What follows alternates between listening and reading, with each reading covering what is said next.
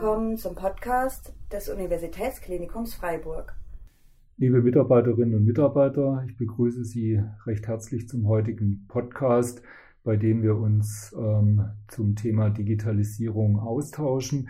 Wir haben als Gäste ähm, heute dabei Frau Professor Börries und Herrn Professor Böke, Böker, die beide als ausgewiesene Spezialisten äh, zu diesem Thema auch ähm, Stellung beziehen. Wo geht die digitale Reise am Universitätsklinikum Freiburg hin? Das ist ja ein zentrales äh, Thema, was uns ähm, an vielen Stellen ähm, beschäftigt.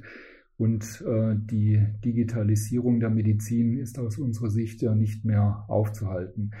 Wir haben ähm, ja in vielen Bereichen ähm, bereits ähm, einen sehr hohen Standard am Universitätsklinikum Freiburg erreicht. Wir haben teilweise die papierlosen Prozesse, wir haben die elektronische Patientenakte, wir setzen in vielen Bereichen ähm, künstliche Intelligenz ein, zum Beispiel in der Auswertung von Bildern von pathologischen Befunden, von ophthalmologischen Befunden.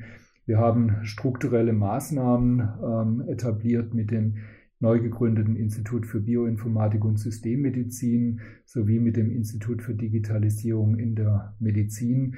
Und wir treiben die digitale Agenda ähm, voran, um uns selbst ähm, der digitalen Transformation zu unterziehen, auch um neue Möglichkeiten der Qualitätssicherung in der Medizin zu etablieren. Wir treiben die Digitalisierung auch voran, um Prozesse äh, zu verbessern, um uns zu vernetzen, um auch äh, die Vernetzung zu den Patienten und zu den anderen Leistungserbringern im Gesundheitswesen voranzutreiben. Und äh, wir wollen natürlich auch ähm, langfristig digitale Geschäftsmodelle entwickeln.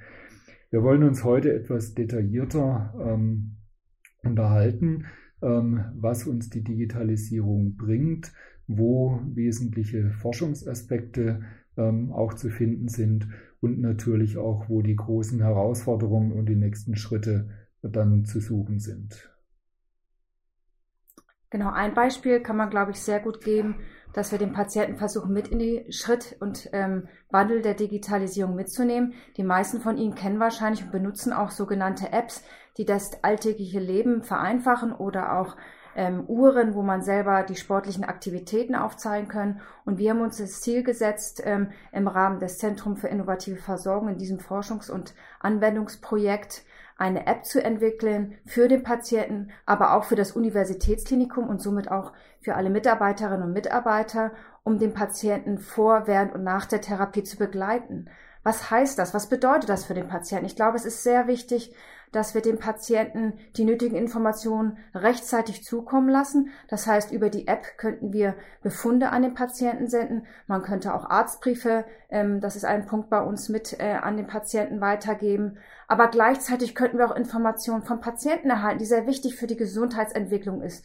Zum Beispiel Fragebögen. Ein Patient, wie er sich unter Chemotherapie verhält, wie sind seine Befinden, wie sind seine Schmerzen, wie ist das alltägliche Leben, das wir gar nicht mitbekommen als Ärzte hier im vor Ort, weil das hier alles im Alltag stattfindet. Das sind ganz wichtige Prozesse, die wichtig sind, um ähm, die individuelle Therapie schlussendlich für den Patienten voranzubringen. Und aus diesem ähm, Grund haben wir uns entschieden, eine App ähm, zusammen hier auch mit Herrn Böker zu entwickeln im großen Team, ähm, um dieses voranzubringen. Ja, also auf Seiten der Forschung ähm, nehmen wir in Freiburg an einem Leuchtturmprojekt teil, schon seit über zweieinhalb Jahren. Ähm, das ist die sogenannte Medizininformatik-Initiative, die wird durch das Bundesministerium für Bildung und Forschung mit einem dreistelligen Millionenbetrag gefördert. Äh, dabei geht es darum, die Daten, die im, in der Routineversorgung anfallen, in dem sogenannten Krankenhausinformationssystem zur Verfügung stehen, ähm, äh, für die Forschung aufgearbeitet werden und dann äh, dort zur Verfügung stellen, wichtige, stehen wichtige Fragen ähm, äh, zu beantworten. Äh, ähm, die ganze Medizininformatik-Initiative ist in Konsortien ähm, organisiert, so dass man auch über die Standorte hinweg diese Daten dann nutzen kann, äh, zum Beispiel für Machine Learning oder auch andere Analysemethoden. Äh, und wir sind jetzt dabei, hier in Freiburg dieses Datenintegrationszentrum aufzubauen und schließen die ganzen Systeme an, die in der Patientenversorgung wichtig sind. Also die elektronische Patientenakte oder die Intensivdokumentation, ähm, die Arzneimittelverordnungssysteme und so weiter. Ähm, äh, darauf aufbauend ähm, werden dann wichtige Fragestellungen beantwortet, äh, wie zum Beispiel, ähm, ob man mit Machine Learning Verfahren ähm, Krankheiten besser erkennen kann oder ob man ähm, den Verlauf der Erkrankung vorhersagen kann. Aber auch solche Dinge werden aufgebaut wie ähm, ein System, um Patienten schneller in Studien einschließen zu können und auf der äh, klinischen Seite sehr erfolgreich, auch äh, bundesweit ähm, ähm, ein System, wie man in Tumorboards allgemein, aber insbesondere in molekularen Tumorboards die Daten besser darstellen kann, standardisiert auswerten kann und dann auch in die klinische Akte zurück ähm, integrieren kann.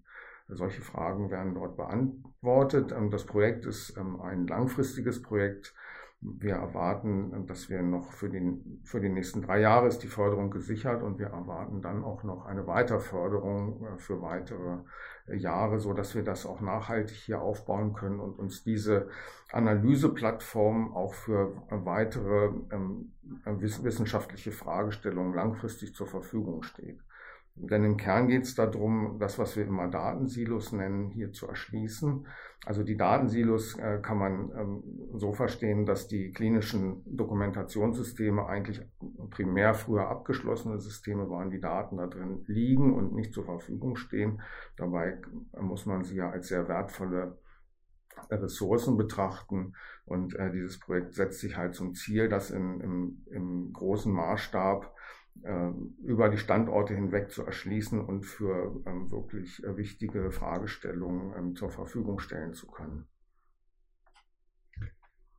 Ja, liebe Mitarbeiterinnen und Mitarbeiter, Sie merken, äh, dass wir hier ganz spannende Projekte ähm, voranbringen am Universitätsklinikum Freiburg und dass wir uns hier auch ein Stück weit an die Spitze der Entwicklung auch bundesweit stellen wollen.